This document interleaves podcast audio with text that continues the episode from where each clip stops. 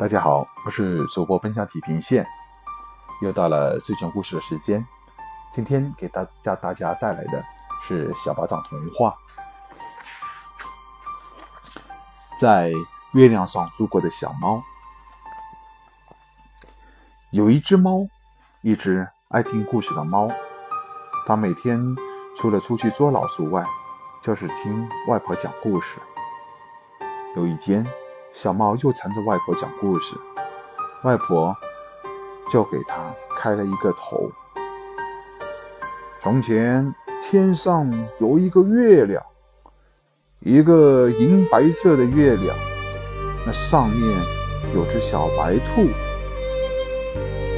小猫马上打断了外婆的话，它说：“我喜欢这只兔子，我要和它交朋友。”故事被打断了，外婆显得很生气。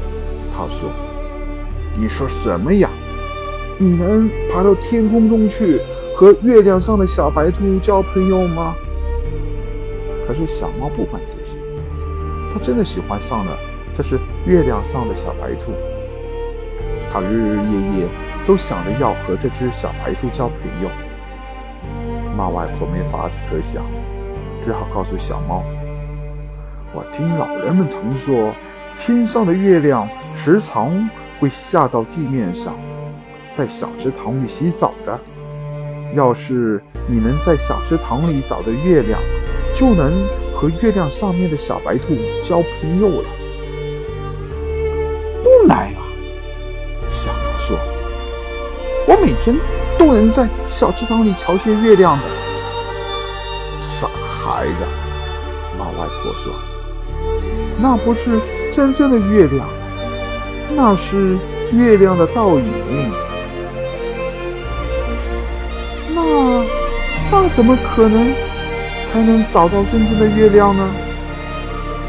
你得有耐心，每天晚上去池塘边，你向池塘里的月亮扔石子，要是那个月亮碎了，这就是月亮的倒影。要是月亮不碎，仍然是好好的，那就是真正的月亮在池塘里洗澡呢。其实也用不到那么复杂。小猫自作聪明地说：“我只要抬头望望天空，天上有月亮，池塘里也有月亮，那就是月亮的倒影。要是天上没有了月亮，那池塘里有月亮。”那一定是月亮在池塘里洗澡了。傻孩子，你这一招不灵的。外婆说：“月亮很聪明的，当它下来洗澡的时候，它就把自己的影子挂在天上。你怎么能分辨出池塘里的月亮和天上的月亮哪个是影子，哪个是真月亮呢？”这倒是。用外婆前面讲的办法来识别了。小猫每天晚上来到池塘边，向池塘里的那个月亮扔石子。每次它扔出的石子都能打碎了月亮。小猫并不灰心，它每次扔完石子，就在池塘里学习游泳。有一天，它扔出石子去，月亮并没有被打碎。小猫一下子跳下池塘。游到了月亮上，他看见了月亮上的小白兔，小猫和小白兔成了好朋友。它随着月亮升上了天空。再说，猫外婆几天没见到小猫，她知道小猫一定是到月亮上了。外婆天天晚上朝月亮看，月亮上除了小白兔外，真的。还有一只漂亮的小猫。一天，猫外婆突然看见小猫湿淋淋的回家了。小猫说：“它在月亮上住了一个星期，可是它不喜欢那儿的生活。小白兔在月亮上天天忙着种它的胡萝卜，而小猫呢，却无法在月亮上抓到老鼠。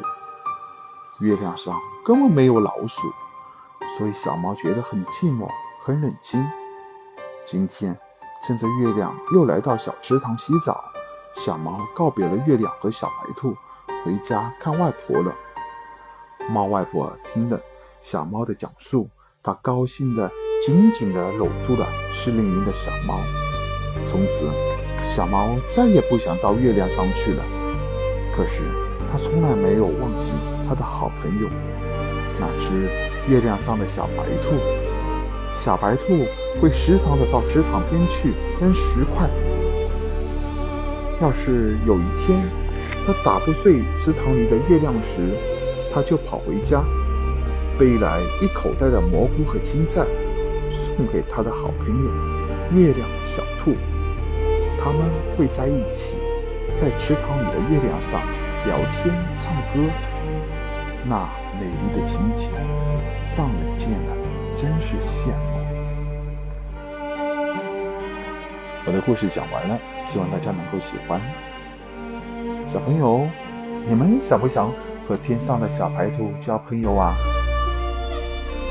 你们相不相信天上的月亮真的会住着一只可爱的雪白的小白兔呢？